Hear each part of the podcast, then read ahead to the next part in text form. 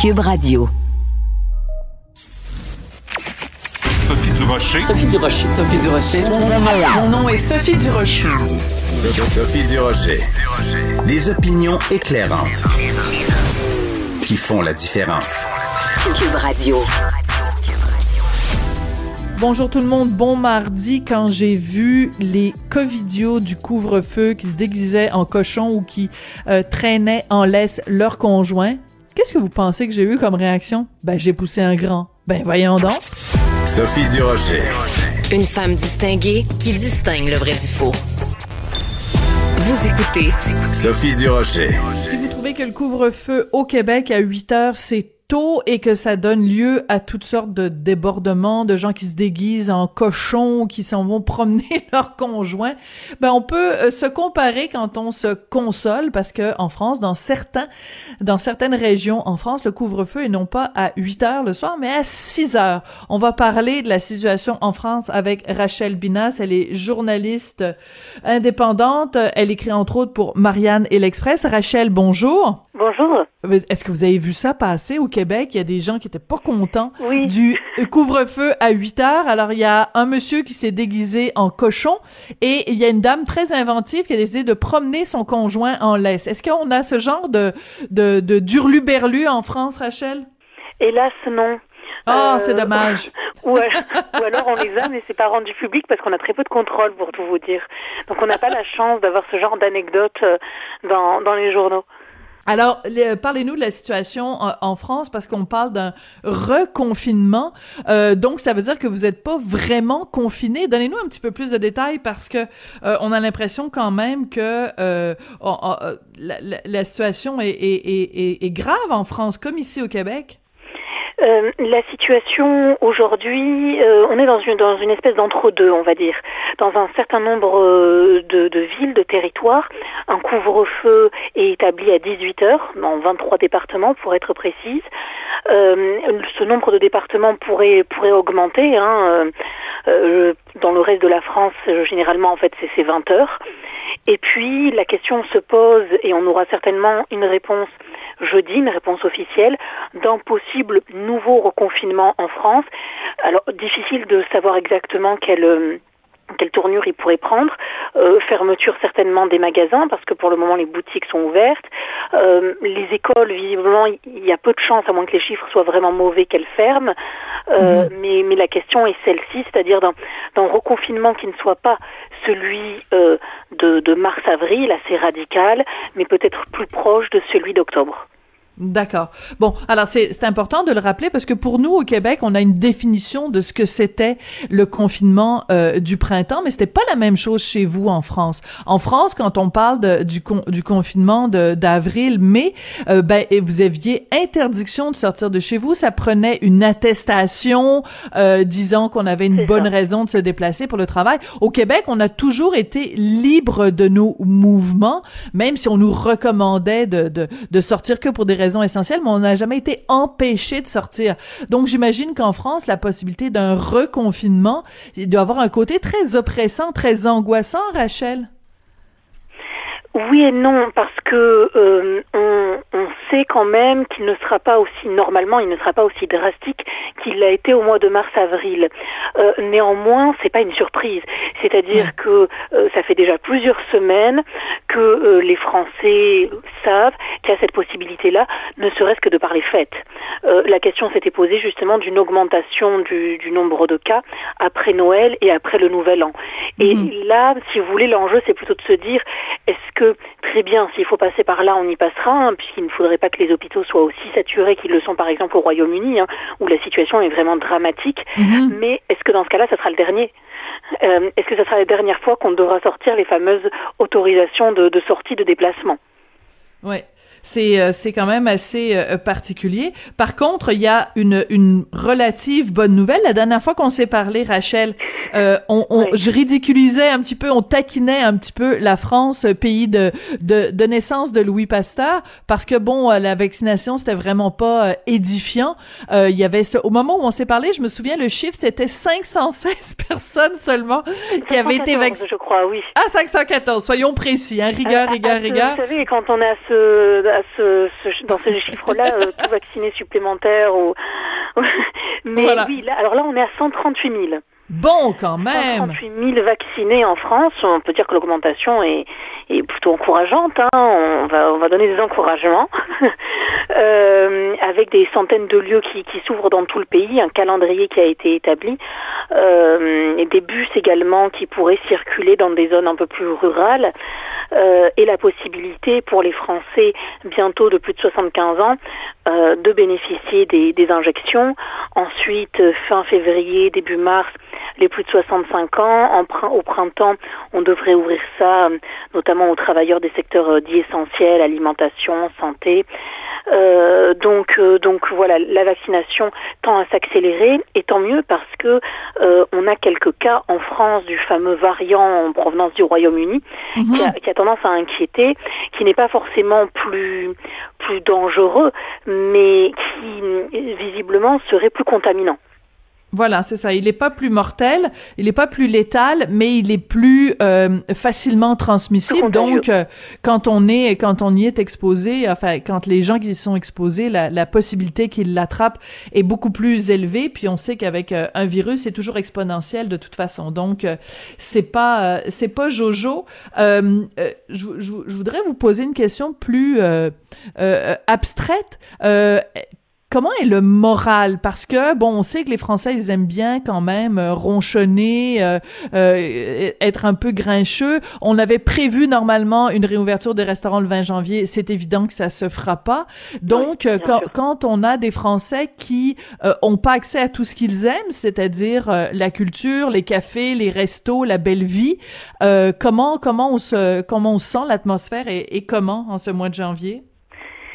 Bah, on, observe en fait une espèce de continuité dont on aurait pu se douter, bien sûr, entre 2020 et 2021. À certains égards, on a l'impression que 2021 n'est qu'une continuité de 2020. Néanmoins, on est convaincu qu'on est plus proche euh, de, du bout du tunnel que du début, si je puis dire. Et puis, mine de rien, euh, dans le pays de Pasteur, hein, on a abordé le sujet euh, mhm. la, dernière fois, ben, les, les habitants qui étaient présentés comme des anti-vaccins, finalement, trouvent le gouvernement trop lent et appellent de leur vœu la vaccination.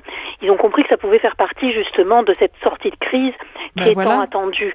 Et finalement, euh, ceux qu'on avait euh, pointés, qu'on avait certainement surreprésentés, quand je dis nous, je parle des médias, je parle des réseaux sociaux également, mhm bah, finalement, cette surreprésentation de, de la frange des, des anti-vaccins euh, définitifs, parfois complotistes, farouches, euh, est, est, beaucoup plus faible que qu'on ne le pensait.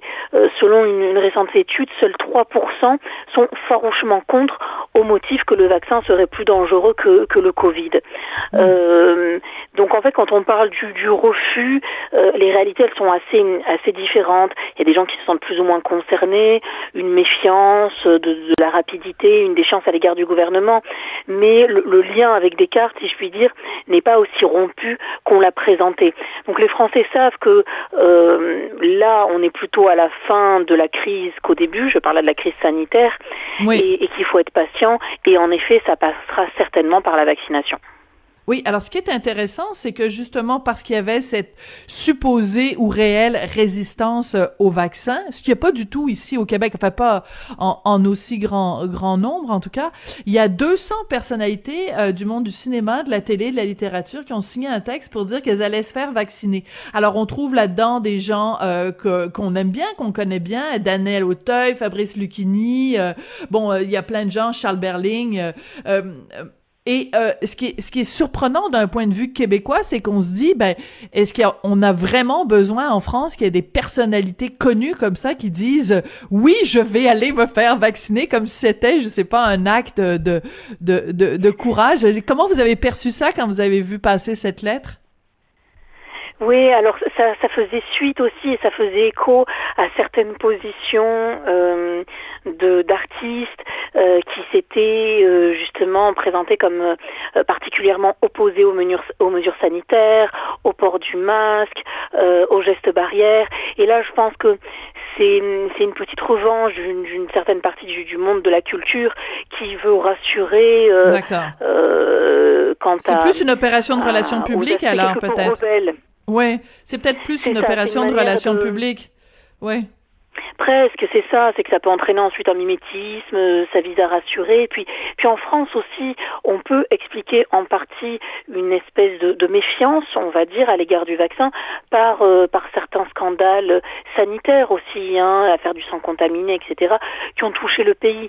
Donc naturellement, en effet, les Français vont être enclins euh, à se méfier. Maintenant, on le voit, ce sont les premiers à reprocher au gouvernement la lenteur. Voilà mais on n'est pas on n'est pas on n'est pas à un paradoxe près puis je, je veux pas laisser croire que les Français sont sont plus paradoxaux que que, que d'autres peuples hein. on a tous nos propres contradictions on a tous nos non on est à la fois euh, d'un côté de l'histoire et de l'autre c'est ça appartient parce que de toute façon comme individu comme être humain avec deux deux pattes vivant sur terre on a aussi nos propres paradoxes. Donc à l'image d'un peuple ça c'est tout à fait normal. Bon écoutez euh, j'ai parlé avec euh, Denise Bombardier vendredi dernier parce que c'est par elle qu'était née il y a plusieurs années de ça le, le, la dénonciation du scandale Gabriel Masneff et euh, euh et, et, j'ai tenu à lui parler vendredi dernier parce qu'il y a un autre scandale qui secoue la France, c'est Olivier Duhamel, donc un politologue qui euh, est accusé dans, dans, dans, un livre qui est, qui est sorti cette semaine euh, d'avoir non seulement commis des actes pédophiles, mais en plus contre son beau-fils. Donc c'est à la fois un cas d'inceste et de pédophilie. Euh, ça fait beaucoup de, ça continue à faire beaucoup de bruit en France, Rachel? Oui, euh, on va dire que, que c'est un triste feuilleton euh, parce que on essaye de chercher des responsabilités, parce que ça relance aussi certains débats comme celui de la prescription en matière de, crimes sexuels. Vous l'avez dit, ça fait suite à la publication d'un livre par Camille Kouchner dans lequel elle accuse justement Olivier Duhamel, son beau-père, d'avoir abusé sexuellement de, son frère jumeau alors qu'ils avaient 13-14 ans. On est fin des années 80 et, Olivier Duhamel, politologue constitutionnaliste, euh, qui, fait partie des plus grands cercles d'influence, professeur, a aujourd'hui démissionné de toutes ses fonctions. Ces faits évoqués sont frappés par la prescription, hein, il faut le savoir, même si une enquête a été ouverte par le parquet de Paris qui cherche des, plaignants potentiels.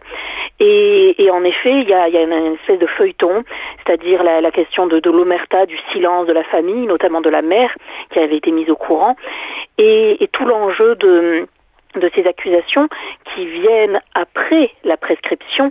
Euh, et donc, quelque part, euh, si vous voulez, c'est un tableau qui ne se joue pas dans le prétoire comme il faudrait, mais dans les médias et sur les réseaux. Euh, et ça a été l'occasion pour certains politiques ou des associations de tenter de mettre à l'agenda le débat de l'imprescriptibilité pour certains crimes sexuels. D'accord. Parce que, bon, évidemment, si on parle des années 80, donc ça fait 30 euh, ans, 40 ans, euh, on, on peut plus poursuivre euh, en justice, mais il reste quand même la question de qui savait et qui a fermé les yeux. Parce que, bon, il faut dire que la, la vie... Oui. Ouais.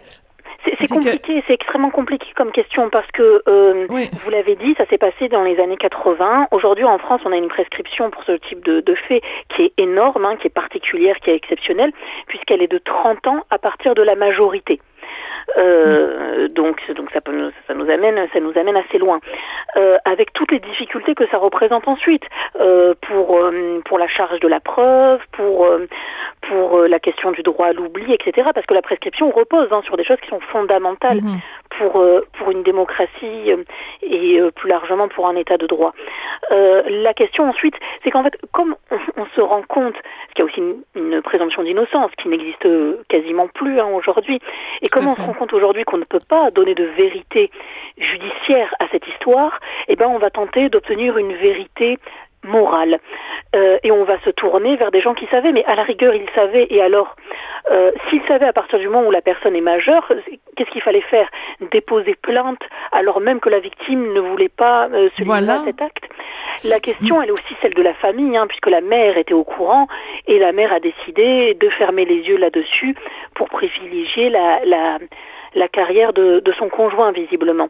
C'est ces questions-là qui ressortent et, et la difficulté, ben, c'est de, de ne pas pouvoir en effet obtenir de vérité judiciaire parce que, parce que le droit ne peut pas tout non plus 40 ans après les faits.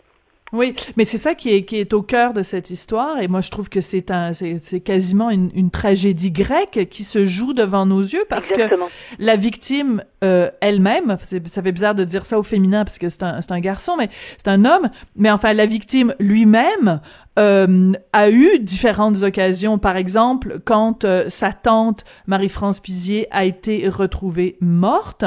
Euh, les policiers ont trouvé des échanges de, de, de correspondance entre Marie-France Pizier et la mère de la victime, donc Evelyne Pizier, et, euh, dans, dans lequel il parlait justement de cette histoire-là d'inceste. Donc la police a rencontré la victime qui a choisi à ce moment-là de ne pas porter plainte contre son agresseur. Donc, c'est, tout ça où on, on se dit, ben, euh, par exemple, son père, Bernard Kouchner, ben oui, on dit, euh, pourquoi il a rien fait? Ben, son fils lui-même ne voulait pas que ça sorte, ne voulait pas que des actions soient prises. Donc, on peut pas être plus euh, catholique que le pape, on peut être plus plus animé par un esprit de, de, de, de justice que la victime elle-même. C'est ça, et quand on voit que justement on a l'impression en tout cas que la victime, ou alors, les, avocats vous diront qu'on ne parle pas de victime dans ce cas-là, mais on parle de plaignant, hein, puisque il y a une présomption d'innocence. Mais quand au Québec, on dit une présumée victime. Oui, voilà. D'accord. Alors quand on voit que la, présumée victime euh, ne souhaite pas engager de poursuite, je crois qu'il y a une forme de déception. Euh, et quelque part, elle ne remplit pas totalement le rôle qu'on attend d'elle. Et si elle ne le fait pas, eh bien on va le faire à sa place. Et si on n'y arrive pas, eh bien on va désigner, euh, à tort ou à raison, hein, des personnes qui étaient au courant et qui n'ont rien fait. Mais, mhm. mais qu'aurait-elle dû faire? Qu'aurait-elle dû faire? On, explique qu'en effet, le, le, le directeur de, de, Sciences Po, l'établissement dans lequel il enseignait, euh, savait, bon, le, le, directeur nous dit que non, savait et n'a rien fait. Mais, mais que, que fallait-il faire? Est-ce qu'il fallait que c'est l'action supposée n'a pas été commise euh, dans, dans, dans, cette école hein, euh, et, et, et, ça pose question. Et je crois qu'en fait, on est simplement dans une société qui n'accepte pas euh, bah, qu'on ne puisse pas désigner des victimes et des coupables. Et quand on n'y arrive pas, bah, quelque part, on essaye de, de jouer une nouvelle scène euh, médiatique au sein des réseaux sociaux qui est censée répondre justement à, à, à, ce premier tableau qui ne peut pas se jouer quelque part. Ouais. C'est vraiment euh, très intéressant. Ce sont des discussions euh, d'éthique et de, et, de, et de psychologie aussi. Qu'est-ce qui fait que, que quelqu'un qui a été victime d'actes aussi euh, répréhensibles choisit de ne pas euh, libérer la parole? Et en fait, euh, il le fait parce qu'il a autorisé sa sœur à raconter euh, son histoire. Donc tout ça est, est, très complexe, très intéressant. Et ben il y a une autre histoire qui est sortie, mais mais oui c'est ça. Voilà. Mais euh, donc, il y avait une autre histoire dont on aurait pu se parler, mais on n'a plus de temps. Alors, ça va aller à la semaine prochaine. Merci beaucoup, Rachel. Merci à vous. Rachel Binas, qui est journaliste indépendante, qui écrit pour Marianne et l'Express et qui nous parle de cette histoire qui vraiment est en train d'ébranler les colonnes, les colonnes pardon, du temple en France.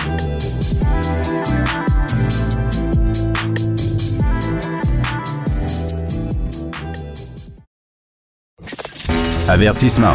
Cette émission peut provoquer des débats et des prises de position pas comme les autres. Vous écoutez Sophie Durocher connaissez bien sûr le mot-clic MeToo, moi aussi. Vous avez aussi entendu parler du mot-clic français Balance ton port qui, qui date de 2017. Et il y a un livre qui vient de paraître, qui est disponible au Québec, qui s'intitule Balance ton père, lettre à mes filles. Et c'est signé du premier accusé de Balance ton port. Il s'appelle Éric Brion. Il est au bout de la ligne. Bonjour, Monsieur Brion. Bonjour, Sophie. Monsieur Brion, j'ai lu votre livre qui est disponible au Québec. J'ai écrit une chronique là-dessus dans le journal de Montréal, journal de Québec, parce que je trouve que votre histoire est extrêmement importante. Vous avez été donc la première personne ciblée par ce mot-clic balance ton port. Est-ce que vous pouvez nous raconter votre version de l'histoire de ce qui s'est passé en 2017?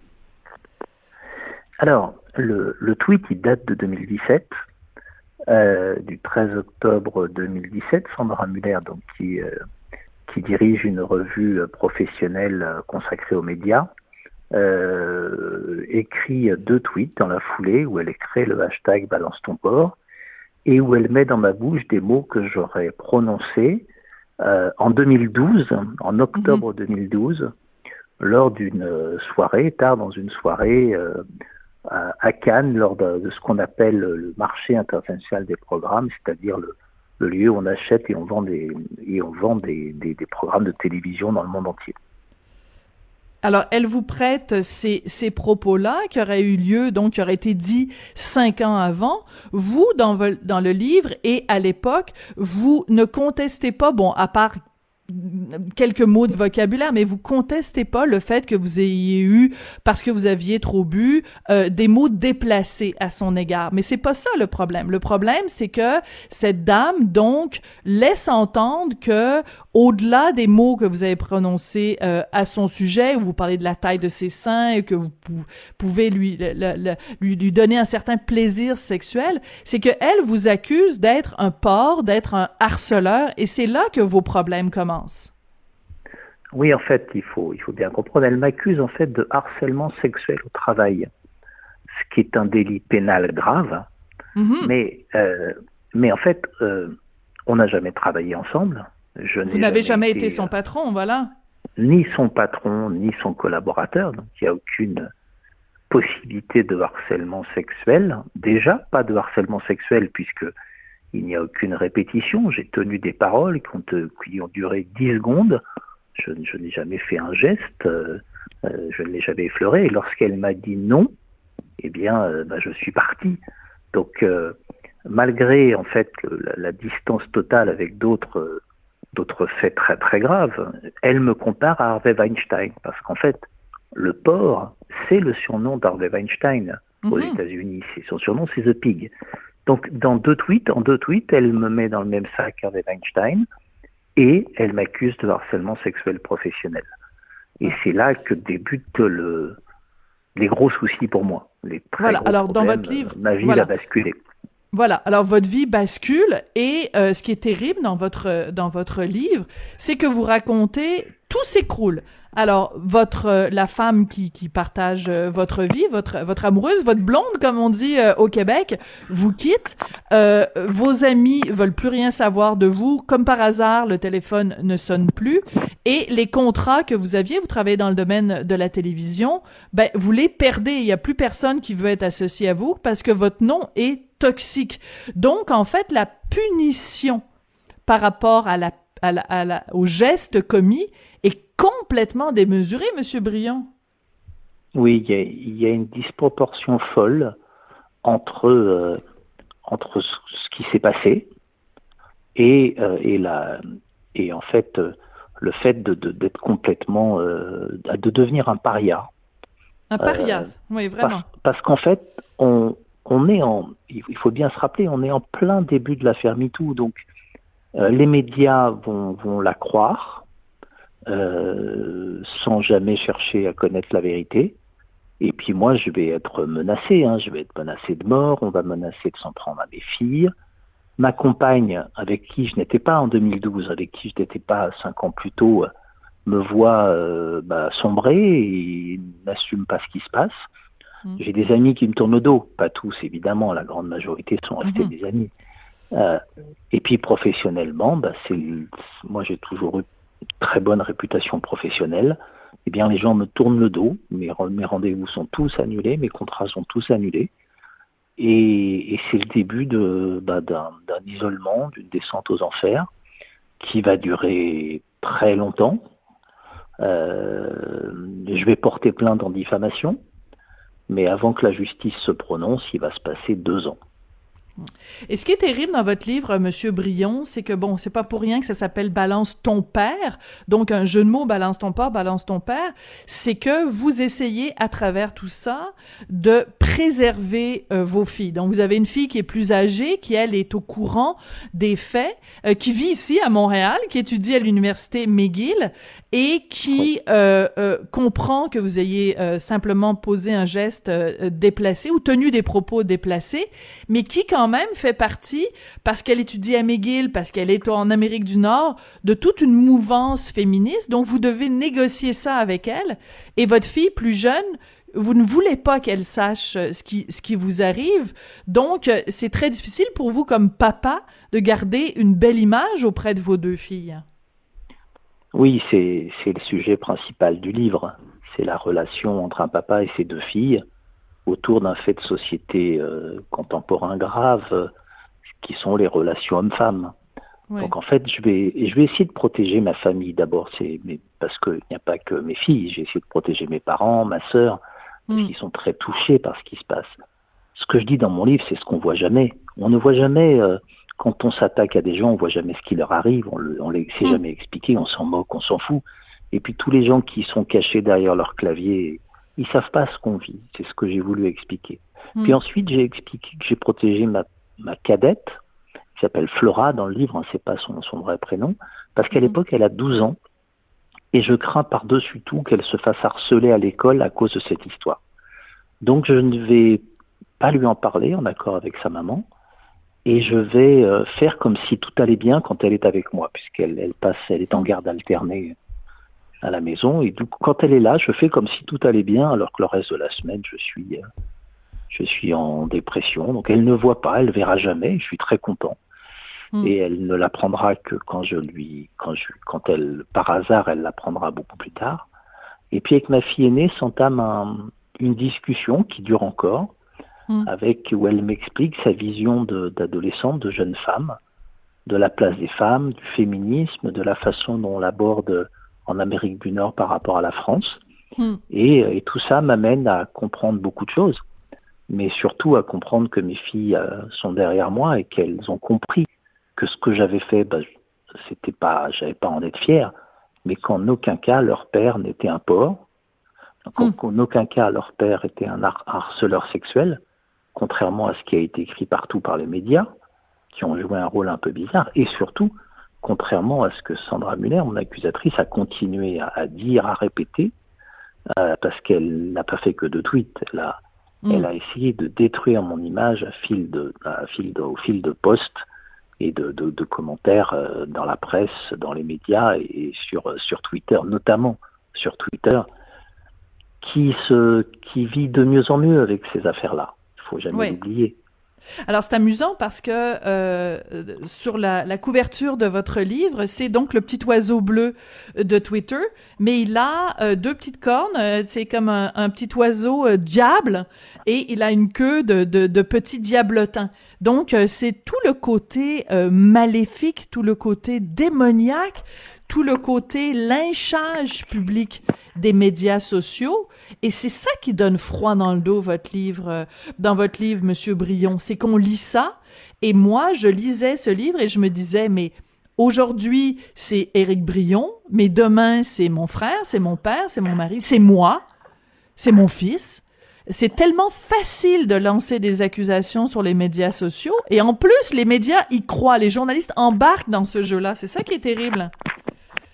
Oui, vous savez, il y a des gens qui sont suicidés après des affaires comme ça, il faut, il faut pas l'oublier. Mm-hmm. Euh, moi, j'ai traversé des moments euh, vraiment très violents, très difficiles. Euh, euh je les décris dans mon livre. Oui. Mais il y a des gens qui n'ont pas résisté à ce type d'attaque. Il y a des gens qui sont suicidés. Dans ces cas-là, comme je l'écris, on...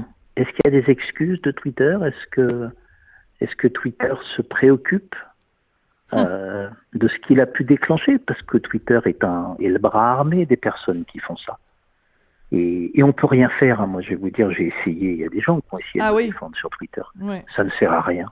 La masse est tellement violente. Vous compte, il y a eu 900 000, 900 000 messages autour de Balance ton port.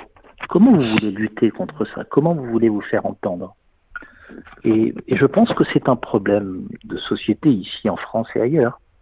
Oui, mais c'est pour ça que c'était intéressant. Oui, excusez-moi. C'est la responsabilité de, de Twitter qui offre, qui offre un écho et qui, au fond, c'est son modèle. Plus on parle, plus il y a de gens qui se connectent, plus Twitter vend de publicité. Euh, donc, euh, et quand j'ai demandé à Twitter d'enlever ce message qui était faux, ils ont refusé. C'est incroyable. Mais c'est pour ça que c'est mhm.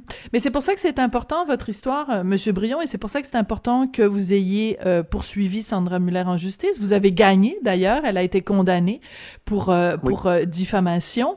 Et le, le c'est important, même si nous on se trouve au Québec et donc on pourrait dire bah, c'est une histoire qui nous touche pas, parce que c'est de défendre un principe de base, c'est de dire justice ne peut pas être rendue pour les médias sociaux. Si quelqu'un considère qu'il a été lésé dans ses droits, dans son intégrité, ben il y a la police qui est là pour ça, il y a les systèmes de justice dans un état de droit.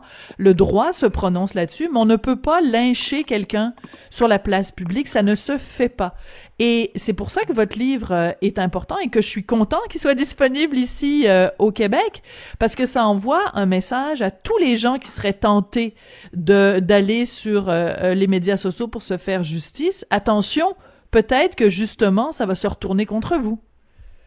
Oui, c'est important parce que, mais c'est important dans les deux sens. Et je pense qu'il faut aussi que euh, les personnes qui sont agressées, euh, les femmes majoritairement, mais aussi parfois des hommes, euh, saisissent la justice.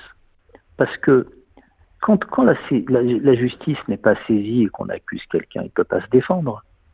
Euh, et moi, mon procès, il a eu lieu sur Twitter. Moi, j'ai été condamné sur Twitter.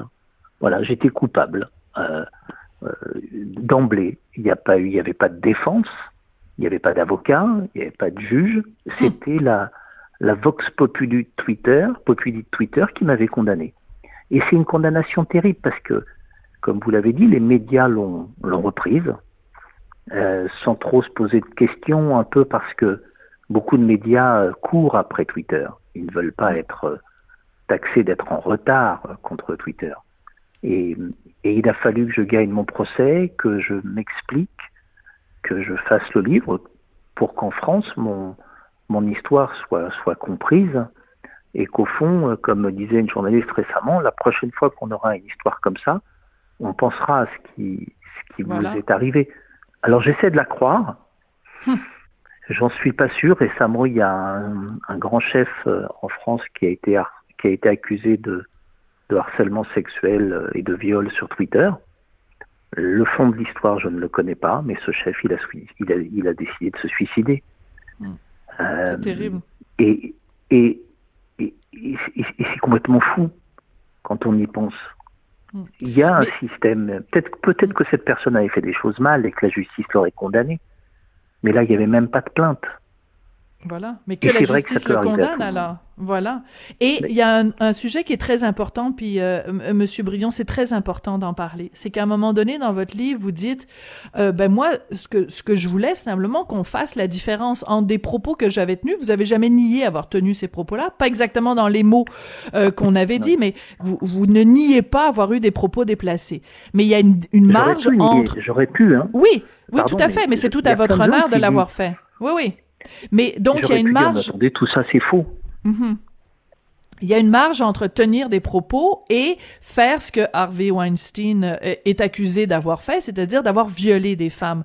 Et le simple fait de demander un peu de nuance, un peu de nuance, on se fait traiter d'antiféministe. Donc il y a une seule position par rapport à la cause des femmes, c'est soit vous croyez aveuglément ce que disent les femmes, si vous remettez en doute ou que vous apposez des nuances, on vous dit, bah, tu es anti-féministe. C'est ça qui est terrible. Oui, ce, qui, est faux dans mon cas. toute ma vie, euh, moi, j'ai été, j'ai reçu une éducation égalitaire euh, où les hommes et les femmes devaient être traités de la même manière. Dans mon travail, j'ai défendu les femmes, j'ai même porté plainte et euh, des, des, collaborateurs qui faisaient du harcèlement. J'ai deux filles, une sœur, une maman, une compagne je, suis, je vois bien ce qui se passe.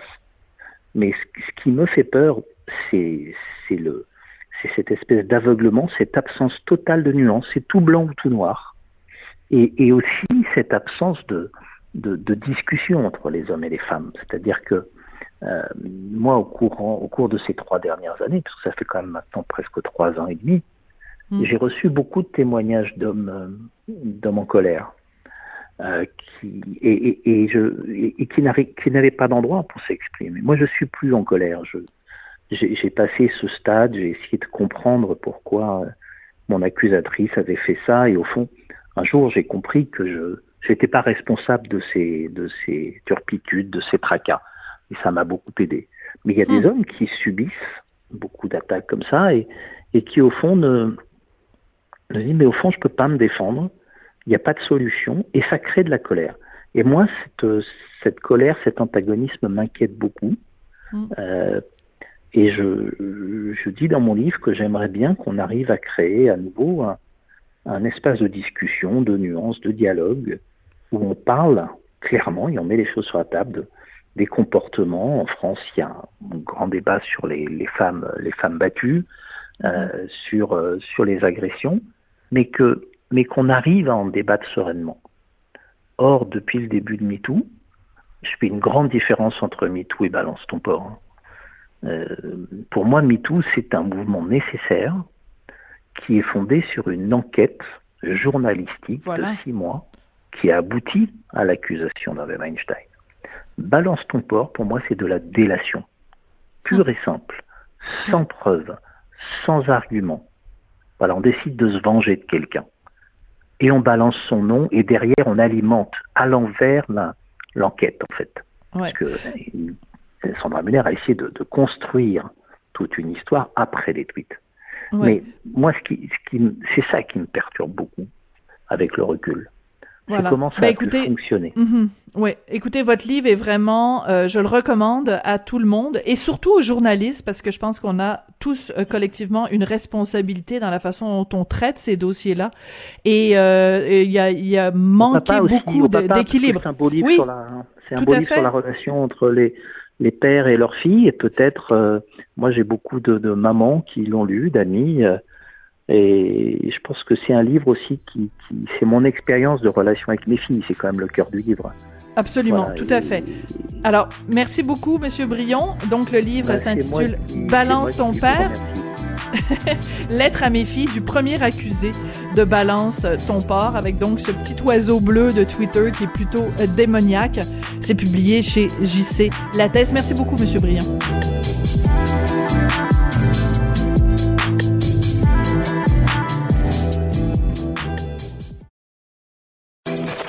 Sophie Durocher. Entendez les dessous de sa dernière chronique. Cube Radio. Radio-Canada est devant le CRTC en ce moment pour euh, le renouvellement de la licence et ça donne lieu à des déclarations assez particulières de la part de notre diffuseur public. On va en parler avec Guy Fournier qui est chroniqueur au Journal de Montréal, Journal de Québec et ancien président du conseil d'administration de Radio-Canada. Guy, bonjour. Bonjour. Écoute, ce qui se passe en ce moment devant le CRTC est drôlement important. C'est toute la question du, du financement, du rôle et du mandat de Radio-Canada. Et là, il y a Michel Bissonnette, qui est donc vice-président principal de Radio-Canada, qui dit, écoutez, euh, ce qui fait la différence entre un diffuseur public et un diffuseur privé, c'est que nous, on prend des risques. On prend des risques en faisant District 31, puis on prend des risques en faisant Unité 9. Comment t'as réagi quand t'as vu ça? Ben, j'avoue, j'ai lu ça ce matin avec, euh, avec un petit sourire parce que c'est évident, Sophie, que prendre des risques quand on a euh, beaucoup d'argent, c'est relativement facile. Et c'est facile à dire après coup.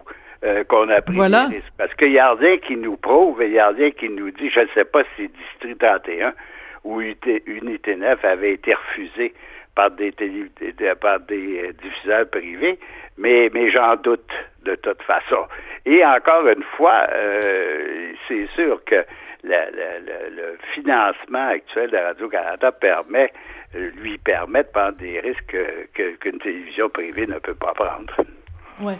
Mais c'est parti... aussi un petit peu bizarre de, de dire que la différence entre un diffuseur privé et un diffuseur public, c'est la possibilité de prendre des risques. Je pense que je pense que c'est c'est de raccourcir euh, considérablement la définition d'un diffuseur public.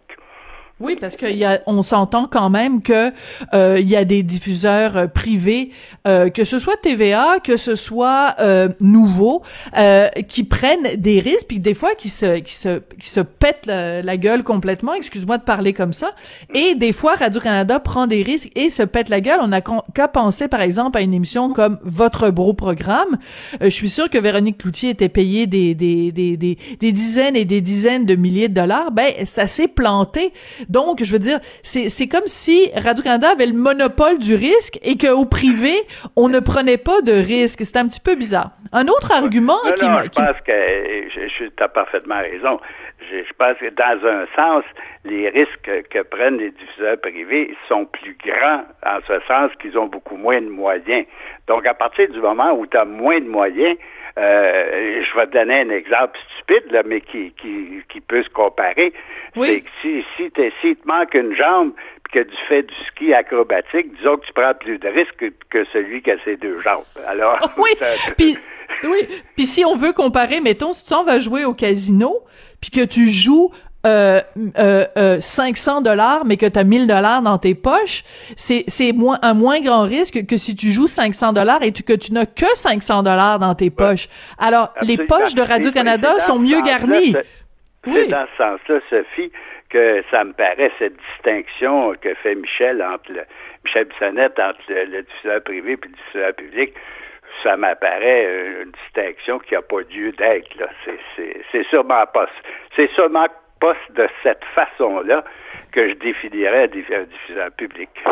OK. Ben justement, euh, comment tu définirais la différence? C'est quoi la différence? Parce que toi et moi, on écrit souvent sur Radio-Canada dans nos chroniques. Et moi, chaque fois que j'écris sur Radio-Canada, je me fais dire, ouais, ben là, vous faites ça parce que vous, vous appartenez à Québécois, puis Québécois, c'est TVA.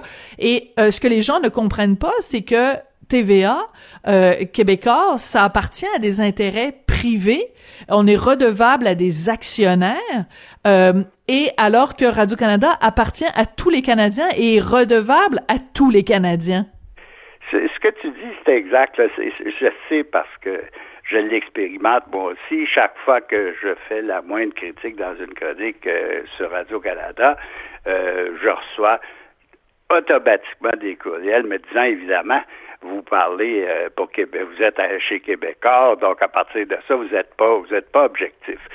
je, pense que c'est normal qu'on soit infiniment plus exigeant euh, par rapport à Radio-Canada qu'on l'est par rapport au poste privé.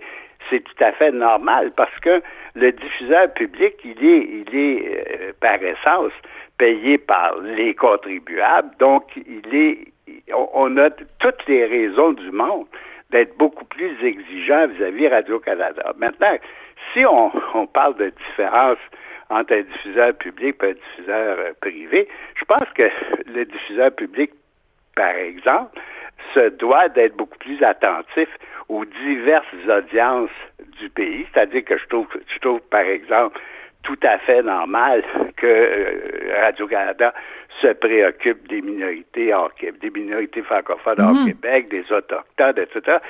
Ça, ça, fait partie du rôle du diffuseur public. Ça fait partie également du rôle du diffuseur public de, d'avoir une télévision francophone coast to coast, ce qui est pas ce qu'on peut pas demander à un diffuseur privé parce que tu, tu peux pas faire d'argent avec ça. C'est bien évident que quand tu diffuses en français à Vancouver, à la radio comme à la télévision, tu, ne peux pas faire d'argent avec ça. Mais le diffuseur public n'est pas là pour faire de l'argent, il est là pour rendre un service public, ce qui est, ce qui est hmm. tout à fait différent du diffuseur privé. Oui, c'est ça. La notion de service est extrêmement important. Et euh, ce qu'on peut rajouter aussi, euh, Guy, quand on parle justement de du fait que euh, quand, quand toi et moi on parle de Radio Canada, on se fait accuser des, des suppôts euh, de, de du, du vilain empire, c'est que depuis euh, plusieurs mois maintenant, les critiques envers Radio-Canada émanent de gens à l'intérieur même de Radio-Canada. Et je fais référence à ce service de publicité à, Radio à Tandem, évidemment. Donc, c'est du, du contenu euh, publicitaire qui a toutes les apparences d'un contenu euh, euh, de journalistique ou d'un contenu euh, euh, rigoureux, si tu veux, mais qui est en fait de la publicité ou du contenu commandité. À chaque fois qu'il y en a, c'est important de le mentionner, c'est marqué commandité, mais mais dans l'aspect visuel, dans l'aspect euh, à, à tous les niveaux, c'est des vidéos ou des balados qui ressemble à du contenu de Radio-Canada, mais les gens à l'intérieur même de Radio-Canada contestent ça et disent qu'il y a un danger. Bien, remarque, sur, cette question-là de tandem, par exemple, l'argument de Radio-Canada, c'est, ben, tous les autres le font, donc euh, je, le fais moi aussi. C'est, mais il faut penser, euh, Sophie, tu sais, je pense, euh, par exemple, un journal que je lis qui s'appelle Le Figaro, le Figaro a ce genre de publicité ou de, publicité partagée où tu, tu, regardes une page, tu as l'impression que c'est une page du Figaro et si tu fais bien attention, tu t'aperçois, tu t'aperçois que c'est un reportage qui a été commandité par, mm-hmm. je sais pas, par, l'électricité ou par une compagnie de pétrole ou etc. Mais pour moi, c'est pas un argument de dire ben tous les autres le font, donc je le fais moi aussi. Parce qu'on dit, par exemple, c'est sûr qu'il y a une chaîne de la BBC qui utilise ce même procédé. Maintenant, il faut pas. Euh, euh, j'aimerais, par exemple, que quand euh, Radio-Canada dit Ah ben même la BBC le fait, la BBC aussi fait une chose, sa chaîne principale, elle n'a pas de publicité. Mais ça, euh, oui, pas juste ça. Ah oui, puis une chose que fait, une chose que fait la BBC. Oui, oui, c'est drôle, hein. Et, non seulement ça, mais euh, la BBC euh, dévoile les salaires de ses plus hauts salariés. Ah ben, faisons ça aussi à Radio-Canada. D'abord, moi, je veux savoir combien gagne Céline Galipo. également les, les, les, échelles de salaire de ses vedettes, ce que fait pas Radio-Canada. Tu sais, moi, j'ai rien contre Radio-Canada. Pour moi, la télévision publique, c'est extrêmement important dans un pays, surtout un pays comme le nôtre qui est tellement vaste avec euh, avec des poches de population isolées. Pour moi, la télévision publique, c'est extrêmement important. C'est extrêmement Mais on est d'accord, bien sûr. Pour les, les, les, francophones hors Québec, parce que si tu leur enlèves Radio-Canada, il leur restera pas grand-chose. Maintenant, quand... Euh, c'est pas parce qu'on critique Radio-Canada qu'on est contre la télévision publique. Pour moi, c'est normal, encore une fois, d'être extrêmement exigeant par rapport à la télévision publique parce que c'est une télévision qu'on paye de notre argent. Oui, tout à fait. Puis la notion de service, comme tu disais, est extrêmement importante. Et ce qui m'amène à quelque chose qui a rien à voir avec les sous et qui a rien à voir, évidemment, avec ce qui est discuté en ce moment devant le CRTC. C'est la question de la diversité euh, d'opinion. Euh, parce que oh, tu disais, c'est important pour un service public comme Radio-Canada de, euh, de, de répondre aux besoins de différentes clientèles qui peut-être euh, au privé seraient pas, euh, seraient pas incluses parce que c'est pas des clientèles nécessairement payantes parce que c'est des clientèles minoritaires. Mais de la même façon, on peut s'attendre quand même de la part de, de Radio-Canada à ce qu'il y ait un souci d'équilibre. Mais quand je vois, par exemple, Penelope McQuaid qui reçoit Mathieu Bock-Côté et qui prend bien la peine de dire, en tout cas, euh, je veux dire, ça va être une entrevue sans complaisance, puis une entrevue comme ci, puis ben, pourquoi tu nous annonces ça? Pourquoi? Euh, ça veut dire que les autres entrevues que tu fais, tu les fais avec complaisance? C'est quoi ce deux poids, deux mesures qu'il y a Radio-Canada constamment à la radio pas à la télé? Oui, parce que ça, je dois dire que euh, Radio-Canada parle beaucoup de diversité.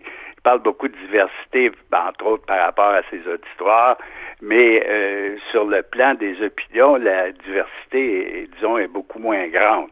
Parce que dans, dans beaucoup de cas, je pense à, à Céline Galipo, parce que j'en revenais pas quand elle a interviewé la, la, la, Annick qui a perdu son procès là, contre, euh, contre le maggot juste pour rire. Écoute, elle était, elle était furieuse et ça paraissait, pour moi, c'était invraisemblable qu'une chef d'antenne, euh, que le jupon d'une chef d'antenne mm. dépasse à ce point-là. ça dépasse l'entendement. Et, oui, tout à fait. Et, ce n'est pas le seul cas, je pense à, euh, à, beaucoup d'entrevues le, le, de, de RDI où tu as l'impression que la, la, personne qui interview, qui devrait normalement être, être la plus objective possible, euh, tu as l'impression qu'elle a souvent un agenda euh, qui, qui, qui, est tout à fait, tout à fait apparent. Et ça, pour moi, c'est inacceptable. Ouais. Euh, Guy, euh, tu t'attends à quoi de ces audiences-là devant le, le CRTC? Pas grand-chose. bon, c'est clair. Pas grand-chose, Sophie, parce qu'il y a quelque chose, tu sais, dans le cas des audiences actuelles, pour moi, on a mis un peu la charrue devant les bœufs. Mm. Tu sais, là, tu vas avoir le CRTC qui va déterminer, grosso modo, euh, l'avenir des cinq prochaines années de Radio-Canada, alors que, théoriquement, dans les mois ou les années qui viennent, le, gouvernement devrait normalement suivre une partie euh, des recommandations du rapport oui. notamment de préciser le mandat de Radio-Canada, de peut-être préciser mm-hmm. la, façon, la gouvernance de Radio-Canada. En d'autres termes, tu, tu, le, le CRTC, on demande au CRTC de projeter l'avenir de Radio-Canada des cinq prochaines années, alors que ça devrait être normalement le gouvernement qui aurait dû décider du mandat de Radio-Canada, de, de, ce que mm. va devenir, de ce qu'il entend faire de Radio-Canada, avant que le CRTC euh, parle de, de licence ou avant qu'on fasse ces audiences-là. En fait, ces audiences On va se quitter là-dessus, Guy. On va se quitter là-dessus, je suis désolée. Avant que le gouvernement décide, ouais. ce qu'il va faire de Radio-Canada. Ouais. Alors, on va se quitter là-dessus. Merci beaucoup, Guy Fournier, puis on va continuer à te lire dans le Journal de Montréal, Journal de Québec. C'est comme ça que se termine l'émission. Merci à Sébastien Laperrière à la mise en onde et Maude Boutet à la recherche. On se retrouve demain.